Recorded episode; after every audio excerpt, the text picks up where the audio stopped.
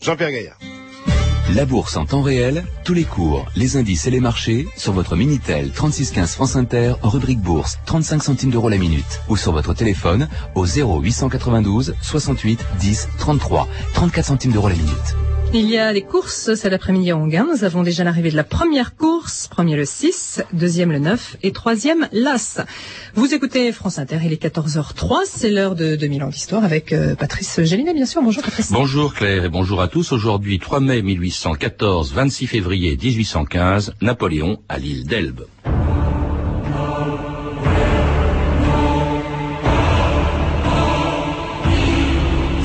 Mettez un tigre dans une cage mal fermée. Menacez-le, harcelez-le et privez-le de nourriture. Vous verrez bien ce qui arrivera. Georges Blond.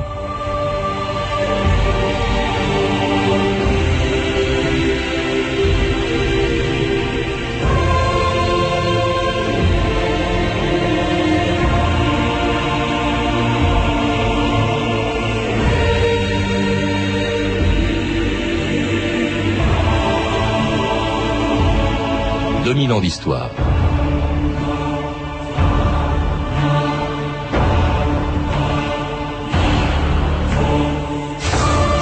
C'est une des périodes les moins connues de l'épopée napoléonienne, une des plus insolites aussi, les dix mois pendant lesquels Napoléon a régné sur une île minuscule en face de la côte italienne, l'île d'Elbe. Entouré d'une poignée de fidèles mais abandonné par tous ceux dont il avait fait la fortune, celui qui avait fait trembler toutes les têtes couronnées d'Europe n'était plus que le souverain d'opérette d'un caillou plus petit qu'un département français. Le dernier lambeau d'un immense empire qui s'était effondré le 11 avril 1814. Ce jour-là, à Fontainebleau, Napoléon apprenait que pour la première fois depuis la guerre de Cent Ans, Paris était occupé par une armée étrangère. Sire, les Cosaques viennent d'entrer dans Paris. Les Parisiens sont prêts à toutes les lâchetés pour protéger leur ville. Ils ont même applaudi la décision des puissances alliées exigeant votre abdication, dont voici les conditions. J'ai pas besoin de lire ça pour savoir qu'elles sont inacceptables. On vous enjoint de quitter la France. Cependant, on vous accorde la souveraineté de l'île d'Elbe. C'est au large des côtes italiennes. Je connais. Un caillou.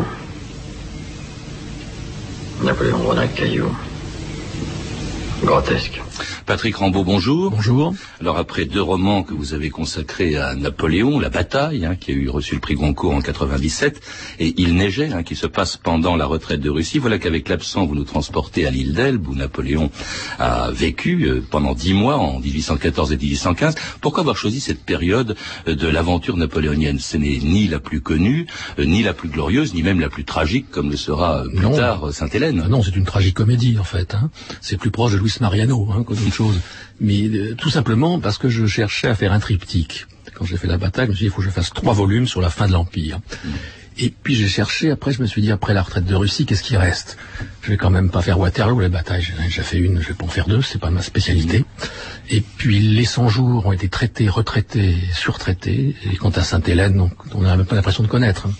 Donc il restait que cet épisode, cette espèce de parenthèse dans la vie de Napoléon, sur laquelle on passe à toute vitesse. On dit il est parti à l'île d'Elbe et puis il est revenu. Qu'est-ce qu'il a fait pendant dix mois?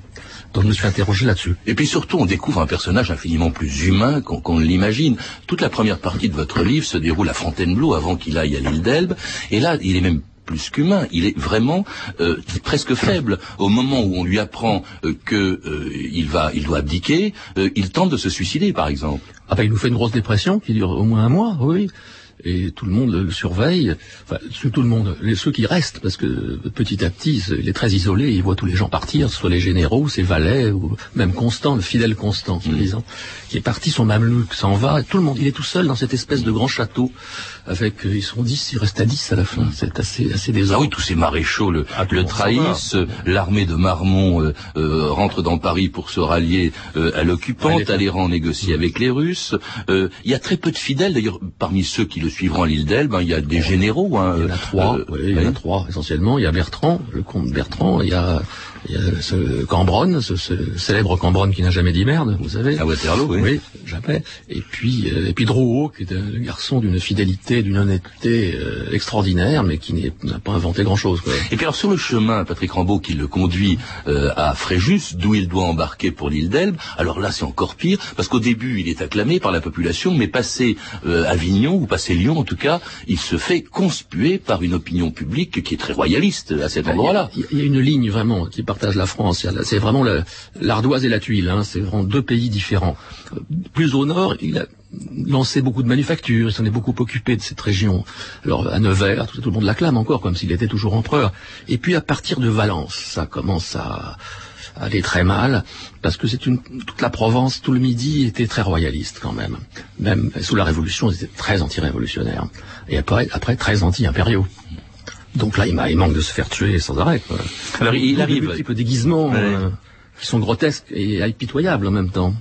Alors il embarque à Fréjus donc pour l'île d'Elbe où il arrive le 3 mai 1814 de Patrick Rambaud, c'est un territoire minuscule hein, par rapport à l'empire qu'il gouvernait encore quelques mois auparavant. Bah, il avait un empire, il a une sous-préfecture. C'est une vraie sous-préfecture. 211 km carrés, 29 km de long, 18 de large. C'est un caillou à 15 km des côtes de la Toscane, et c'est la sous-préfecture du département de la Méditerranée. Ah, c'est une ville française. Enfin, c'était une ville française. Bah, il, y avait 180, il y avait 180 départements en France à l'époque. Et euh, dépendait de, de, la préfecture qui était Livourne. Et, puis alors donc il va en devenir, c'est le titre d'ailleurs qu'il a jamais voulu euh, accepter de souverain de l'île d'Elbe. Hein. Euh, il y a même son drapeau euh, blanc coupé en diagonale par une bande orange avec trois abeilles. il y a un gouvernement, une armée entre guillemets, un 1200 hommes à peine, et, même ce qui pouvait ressembler à une cour. Voyez Cambronne, cette dame ne danse pas. Faut vous dévouer. Mais sire, c'est la femme du poissonnier. Alors, vous êtes bien le fils d'un marchand de bois.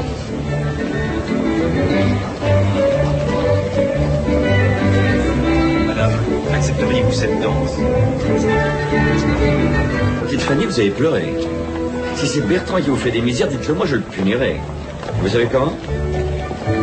Faites-vous ma maîtresse. Il est vrai que j'ai pleuré, sire. Mais vous mariez pour rien, c'est à cause de moi. À cause de moi? Oui, sire. En pensant au chagrin que j'allais vous faire, j'ai reçu une lettre de France, de Conacourt. Il n'est rien arrivé à mon fils ou à ma femme. C'est. C'est Joséphine? C'est elle est morte. C'est elle est morte. Alors c'était un extrait du téléfilm d'Yves Simoneau, euh, Napoléon, avec Christian Clavier dans, le rôle titre, qu'on a entendu, euh, apprenant donc la mort de, Joséphine quelques jours à peine après que Napoléon soit arrivé à l'île d'Elbe, hein, la première impératrice, euh, puisque c'est Marie-Louise qui est devenue ensuite impératrice, et elle, elle n'est jamais venue à l'île d'Elbe, ni elle, ni le fils qu'elle a eu avec Napoléon. Non, ils, ont été, ils ont été empêchés de venir essentiellement par l'empereur d'Autriche, le beau-père, si je puis dire, qui ne voulait absolument pas que sa fille rejoigne l'île d'Elbe. Elle avait assez envie de rejoindre. Elle s'est laissée manœuvrer, complètement manipuler. Donc il ne reverra jamais. Il ne reverra jamais, et son fils non plus. Décrire la solitude de, Napoléon à l'île d'Elbe, on le disait à l'instant, il y a peu de gens qui l'ont qui l'ont suivi. Même sa famille, d'ailleurs, est absente, à part deux personnes qu'on retrouve dans votre livre. Oui, sa mère est venue. Sa mère est venue comme s'installer, mais elle sortait pas beaucoup de chez elle, sauf peut-être le dimanche soir pour jouer aux cartes avec lui. Euh, et comme il trichait horriblement, ça se terminait assez tôt généralement. Mais il remboursait le lendemain ce qu'il avait volé la veille, hein, quand même. Et puis sa sœur Pauline, sa sœur, sa petite sœur préférée, qui est venue le voir, qui était la plus fidèle et qui est restée fidèle jusqu'à sa mort. Hein. Mhm. Elle est morte deux, trois ans après la mort de Napoléon en prononçant son nom. C'est très étrange. Il y a une femme qui est passée aussi en septembre, qui était Marie Walewska, la maîtresse polonaise de Napoléon, et qui vient avec le fils qu'elle a eu de, lui aussi. et qui ressemble à l'aiglon, d'ailleurs. Oui. Il se ressemble beaucoup. Et qui sera le futur, d'ailleurs, ministre des Affaires étrangères de Napoléon III. Voilà. Walewski, oui. Oui, bah, elle reste 48 heures, c'est pas très long. Hein. Elle allait en Italie, elle a fait l'escale à l'île d'Elbe. Et puis alors, il y a, y a aucun des maréchaux. Hein. Il y a ces, ces, trois généraux qu'on nous rappelle peut-être le rôle qu'ils avaient. Il y avait Bertrand, donc qui était entre guillemets en quelque sorte le ministre de l'Intérieur de Napoléon à l'île d'Elbe. Oui, enfin si on veut, oui. oui. Cambronne, ministre de la guerre, si on veut. Enfin, bah, ils avaient un rôle. Euh, ils s'occupaient des potagers surtout. Il y avait des personnages passionnants aussi qu'on trouve dans votre livre, Patrick Rambaud. Il y a euh, notamment, euh, par exemple, celui que Napoléon a nommé l'administrateur de l'île, qui était un républicain qui était anti-napoléonien, anti-bonapartiste et qui est devenu euh, finalement, qui a été séduit par Napoléon, c'était Ponce de l'Hérault, c'est ça? Oui, c'est André Ponce de l'Hérault. Sous la Révolution, si vous appelez Marat le Pelletier Ponce, parce qu'il fallait avoir des noms un peu, ronflants de, bons citoyens. Il a connu, Bonaparte à Toulon Il avait fait même manger sa première bouillabaisse à l'époque. Ils étaient très très républicains tous les deux. Et puis à partir de partir du 10 Brumaire, coup d'État de Napoléon, il est devenu anti-napoléonien fou parce qu'on remplaçait les citoyens par des soldats. Bon, il est devenu très hostile. Et au bout d'un moment, il a trouvé comme comme planque, euh, grâce à un de ses amis qui s'appelle la CEPED, naturaliste, il, il s'est retrouvé à diriger les mines de fer de l'île d'Elbe et à les remettre en route. Et puis qu'est-ce qui se passe euh, Cinq ans plus tard, crac, l'homme qu'il fuit arrive sur l'île. C'est quand même très dur comme situation. Et alors bon, il, y en a d'autres. Hein. il y a aussi euh, beaucoup de personnages dans votre livre. Il y a un maître d'hôtel de, de, Napoléon. Il y a le général Campbell qui était commissaire euh, anglais. Tous ces gens donc ont été les témoins de la vie quotidienne sur l'île d'Elbe. La revue de texte Stéphanie Duncan. Dans les premiers mois de son séjour euh, sur l'île d'Elbe, Napoléon, pour ne pas sombrer dans la déprime, sans doute choisit l'action. Hein, pour preuve, le témoignage de Marchand, son valet de chambre. Six heures de sommeil lui suffisaient, dit-il. Il semblait presser la nuit de se passer et attendre le jour avec impatience. Aussitôt, Napoléon s'habillait, montait à cheval, dirigeait sa promenade du côté du port, allait chez le grand maréchal ou bien assistait à l'exercice de sa garde. En une suractivité qui épuise le commissaire britannique Campbell. Napoléon, dit-il, prend plaisir à fatiguer tous ceux qui l'accompagnent dans ses excursions. Hier, à une promenade à pied par un soleil ardent qui a duré de 5 heures du matin à 3 heures de l'après-midi, et après avoir visité les frégates et les transports, il est monté à cheval pendant 3 heures encore pour se défatiguer, m'a-t-il dit. Et Napoléon a bon appétit, apparemment. Les mets les plus simples étaient ceux qu'il préférait, nous dit Marchand.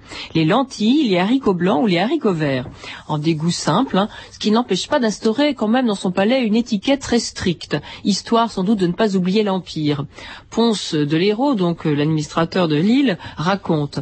Aussitôt qu'il fut installé, l'empereur établit des règles d'étiquette. Pour l'approcher, il fallait faire une demande d'audience. Cette règle était sans exception. Quelquefois un, côté un peu ridicule. Par exemple, lorsque l'empereur sort, les postillons doivent avoir, je cite, un chapeau rond avec un galon d'or, un frac vert avec des boutons d'or, une veste rouge galonnée, huit piqueurs sonnant du corps précèdent la voiture. Bon, tout ça sur l'île d'Elbe. Et au palais, le dimanche, il y a le lever, comme aux Tuileries, hein, comme le lever du roi. L'empereur assiste très exactement à la messe, les autorités civiles et militaires y sont invitées, tous les soirs, il y a cercle, et lorsque 10 heures sonnent, l'empereur se retire dans son intérieur, et ainsi de suite tous les jours.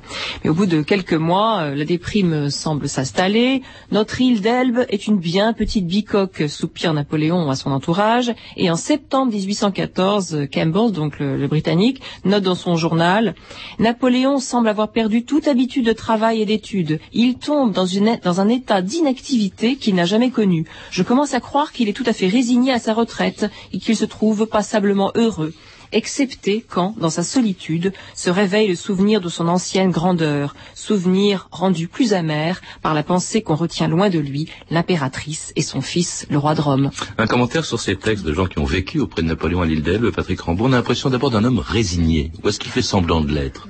Je dirais que, oui, au bout d'un moment, il commence à vraiment s'ennuyer, parce qu'après avoir fait les routes, euh, importer des, des, des, arbres de forêt noire pour planter des forêts, il, a, bon, il, s'épuise un peu tout de même, et ça tourne en d'autant plus qu'il y a environ 100 visiteurs par jour qui viennent le voir, qui viennent du continent. Il y a des comtesses italiennes, des lords anglais, beaucoup d'anglais. Des touristes qui viennent un peu comme, le voir comme un lion en cage, quoi. Dans, Comme au zoo, exactement, mais qui viennent discuter, lui donner des informations aussi. Surtout les Anglais, ils aiment beaucoup les Anglais. Les Anglais l'adorent. C'est très très curieux.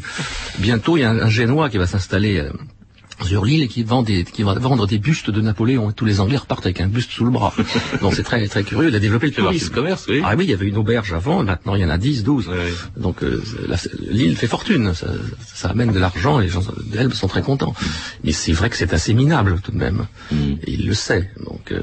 ah, il est très actif, vous le disiez à l'instant. Il reconstruit les fortifications de la ville principale, de sa capitale, ah, entre guillemets, un Porto Ferraio. Qui est très, très, très, très, très déglingué hein, quand même. Cette petite ville n'est pas terrible. Hein, et alors, il développe aussi, vous le disiez, le, les activités euh, euh, économiques. Euh, bon, il y avait les mines de fer, hein, sont célèbres depuis l'Antiquité. Je crois que les, Étrusques les utilisaient déjà. les mines de fer de l'île d'Elbe, et puis aussi le mûrier, je crois. Le mûrier, pour importer des mûriers pour développer la culture du verre à soie. Mm. Il s'occupe aussi de la pêche au thon. Il s'occupe un peu de tout, comme, mm. comme un sous-préfet qu'il est devenu.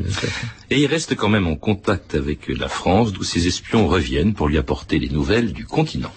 Je vous rapporte une bonne et une mauvaise nouvelle. La bonne est très bonne, mais la mauvaise est pire que mauvaise. Commence par elle. Les Anglais se méfient. Ils ne croient pas que vous finirez vos jours ici. Le fait que l'île d'Elbe ne soit qu'à trois ou quatre jours de mer de la côte française les empêche de dormir. Ils envisagent de vous transférer sur une autre île. Leur plan est de s'emparer de vous pour vous conduire clandestinement à Sainte-Hélène. Sainte-Hélène? C'est au milieu de l'Atlantique Sud à des milliers de kilomètres de toute terre habitée. Quelle est la bonne nouvelle? Elle a intérêt à être vraiment bonne pour compenser celle-là. Je pense que votre majesté l'appréciera. Selon mes informateurs, la situation en France est sérieusement et rapidement dégradée. Quant au roi Louis XVIII, il fait vraiment l'unanimité, mais contre lui. Les Parisiens en colère sont si nombreux à jeter leurs cocardes blanches qu'il paraît que les égouts s'en sont trouvés bouchés. Diable. Il donnerait beaucoup pour vous voir, sire. Il vous réclame, et de tout cœur. C'est vrai ce que un, des espions de, de Napoléon, euh, qui s'appelait Cipriani, un personnage tout à fait mystérieux, euh, lui, lui rapporte du continent d'abord ce projet déjà d'envoyer Napoléon à l'île d'Elbe. Oui, c'était pendant le congrès de Vienne. Hein, oui, à Sainte-Hélène, oui, à Sainte-Hélène. C'était à l'époque du congrès de Vienne. C'est Talleyrand qui lance un peu, qui lance cette idée. Parce qu'il s'est retrouvé à l'île d'Elbe à cause de, du tsar, qui aimait beaucoup Napoléon et qui a négocié avec Colincourt euh, l'île d'Elbe. Mm. C'est-à-dire pas trop loin non plus. Ils avaient évité entre la, Corse, la Toscane, puis c'est tombé sur l'île d'Elbe, pour pas qu'il soit trop loin. mais bon, euh, Talleyrand aimerait bien le voir beaucoup plus loin. Oui, parce qu'on a peur de lui. Euh, il a même été l'objet, je crois, de tentatives d'assassinat. En tout cas, on avait très peur à l'île d'Elbe. Ah ben c'était truffé d'espions. Il y a des espions qui s'espionnaient les uns les autres. C'était extraordinaire. Et qui envoyaient des rapports, soit en Italie, soit, soit aux Tuileries, soit directement à Talleyrand. Donc tout ça a été très suivi. Bon, ben, c'est pour ça que d'ailleurs que, Napoléon, au bout d'un moment, a, joué un petit peu le gâteux et le, on disait il retourne en enfance, parce qu'il faisait des farces idiotes, tout ça, on dit bon il est plus dangereux. Il faisait un peu exprès quand même de, jouer ce rôle-là. Et alors puis ce, ce qu'on lui dit aussi, euh, c'est-à-dire qu'en France, l'opinion a vraiment basculé. Euh, au début, bon, elle s'est un peu résignée Parfois même, elle a applaudi au retour de la monarchie avec Louis XVIII. Là, véritablement, le, régime de Louis XVIII s'est rendu très impopulaire pendant ces quelques mois. Très vite, très vite. Mais c'est pas une, pas forcément Louis XVIII, c'est surtout son entourage. Les gens avaient très peur de revoir l'ancien régime, en fait. Mm. Et ça en prenait les apparences. Hein. Mm. Et là, c'est à ce moment-là, d'ailleurs, c'est ça qui est très intéressant que je ne savais pas, que naît le culte de Napoléon pendant son ah absence c'est là où on voit apparaître des objets à son effigie, des chansons, on, on, fait la Saint-Napoléon dans les Vosges, enfin, il manque, il commence à manquer la population. Ah oui, vous, vous dites aussi, par exemple, vous citez ces, choses étonnantes, euh, par exemple, quand les Français jouaient aux cartes, au lieu d'annoncer le roi de pique ou de trèfle, ils disaient le cochon de pique ou le cochon de trèfle. Euh, à Rennes, on avait sifflé, par exemple, au théâtre, la représentation d'une pièce de théâtre qui s'appelait Le Retour des lys, hein, la fleur, la fleur de la monarchie. Et alors vous dites une chose absolument amusante Patrick Rambaud, c'est que euh, Napoléon lisait le courrier qui était adressé à ses soldats. Étaient à peu près 600, et il y avait 600 grognards ou 600 soldats de la garde qui étaient devenus l'armée de l'île d'Elbe. Et alors avant de donner ces lettres euh, euh, à ces soldats qui, recevaient ces lettres de France, il les lisait. Alors il y en a une que vous citez, je, hein, qui est authentique, bien sûr. Qui est authentique. Alors ça c'est donc des parents qui écrivent à leur enfant qui est à l'île d'Elbe, jetez mon bain plus depuis que je te savons auprès de notre fidèle empereur. Les Bourbons ne sont pas au bout et nous n'aimons pas ces messieurs. Je n'avons rien à t'apprendre sinon que je prions Dieu et que je faisons prier ta sœur pour l'empereur et roi. C'est étonnant. il lisait toujours le courrier avant, lui. Hein. Il a toujours fait ça, même avant, même aux Tuileries, tout ça. Il aimait bien. Il adorait le, courrier de son entourage. Son petit côté chez Ocescu, ça, hein, quand même. toutes les lettres passaient déjà chez lui. Comme ça, il avait l'air d'être au courant de tout. Euh. Ça, c'est une de ses manies. Oui, alors l'idée, comme en plus il n'a pas grand-chose à faire, il peut tout lire. Hmm. Alors, cela dit, on sent à l'évidence qu'en France, euh, il manque. C'est d'ailleurs pour ça, Patrick Rambaud, que votre livre s'intitule L'absent. Oui, parce que dans les casernes, les soldats qui sont restés, euh, pour ne pas prononcer son nom, trinquent le soir à l'absent. C'est son nouveau nom, l'absent et l'absent qu'on surveille très, de très près, au point d'ailleurs, dites-vous, qu'on a même tenté de mettre une fille dans le lit de Napoléon. Oui, mais ça, c'était euh, vu la maladie qu'il avait à cette époque-là, c'était pas la peine. Ah oui, là, on le voit aussi en train de se donner des piqûres parce qu'effectivement, il y avait des problèmes de ce côté-là.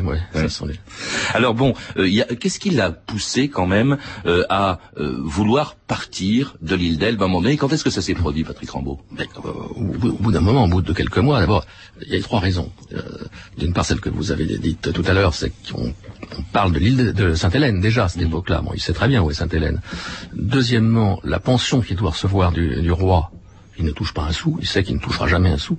Et pourtant, ça avait été signé, ça, Ça a été signé, de très, oui, absolument, mais il sait bien qu'il ne reverra pas, et donc il n'a plus d'argent. Deuxièmement. Troisièmement, il y a tous ces émissaires qui viennent d'Italie ou qui viennent de France lui exposer la situation et lui demander de revenir. Parce qu'il y a beaucoup de patriotes italiens qui viennent aussi lui dire qu'il voudrait être, qu'il soit roi d'Italie. Enfin, euh, donc il est pressé de tous les côtés. Et tout ça fait que, connaissant la situation dégradée en France, euh, il se dit, bah, je vais tenter ma chance.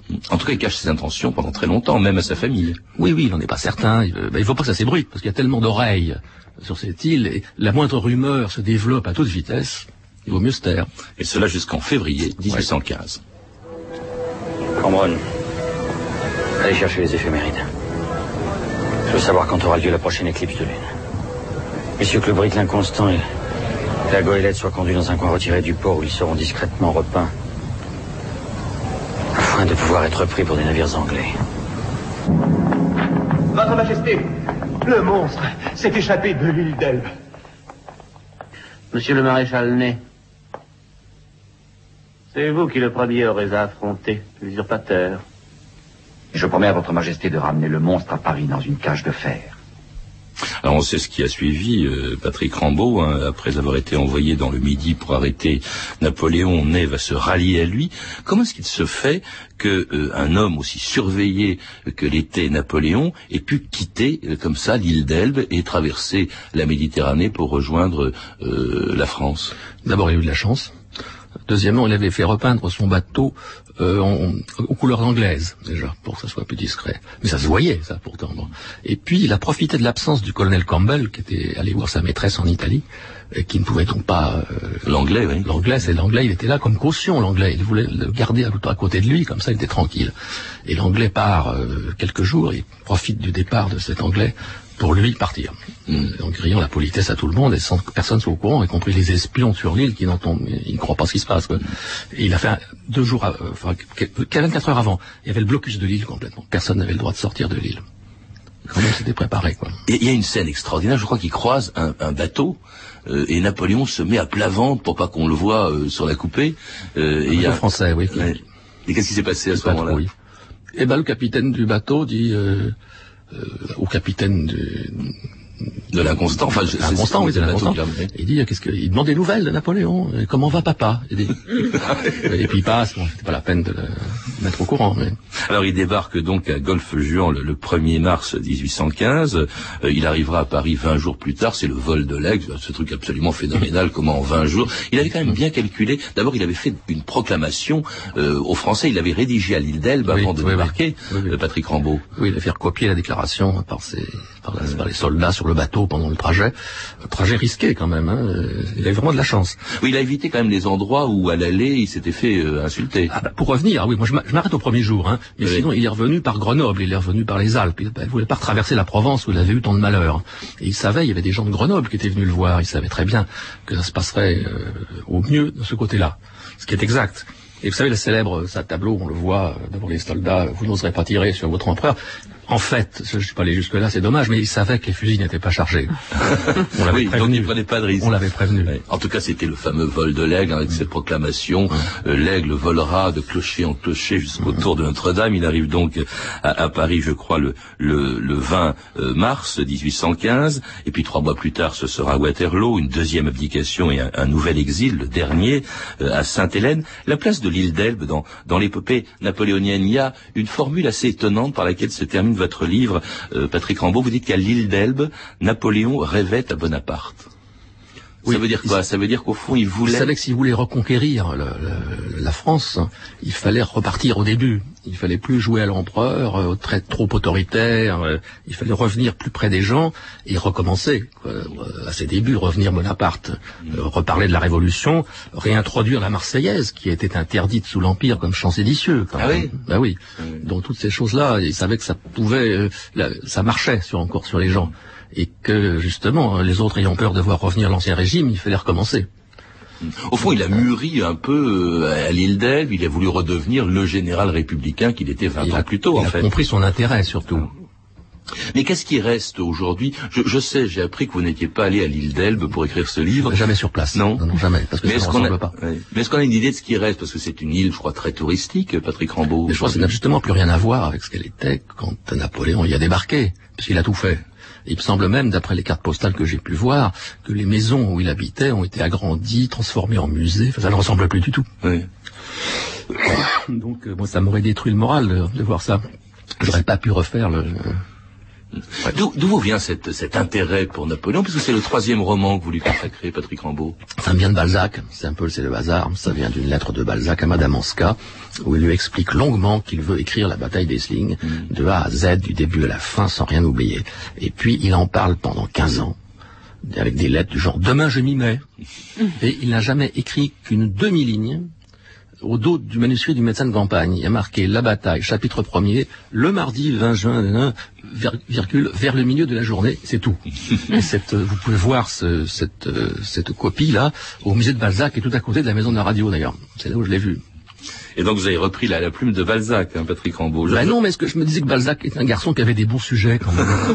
Alors il voulait, il voulait faire ça, il a dit un sujet il l'a pas traité. Bon ben je vais le traiter. euh, Allons-y, pourquoi pas. Mais en tout cas, justement, on retrouve euh, le récit que vous venez de nous faire, enfin, ça c'était la réalité, dans votre roman, donc L'absent, qui vient de paraître chez Grasset. Il s'agit du troisième volet de cette trilogie impériale qui a été débutée en, en 97, Patrick Rambaud, avec, euh, je l'ai cité, La Bataille, un ouvrage qui a reçu le prix Goncourt et le grand prix du roman de l'Académie française, et puis aussi Il neigeait, euh, un autre livre publié chez Grasset, et c'est sur la retraite de Russie.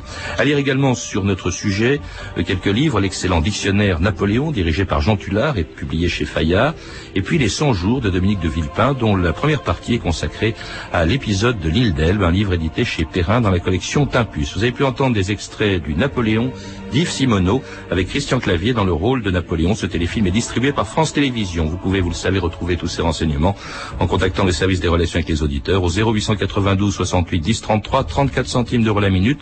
Consultez le site de notre émission sur franceinter.com. C'était 2000 ans d'histoire. Merci à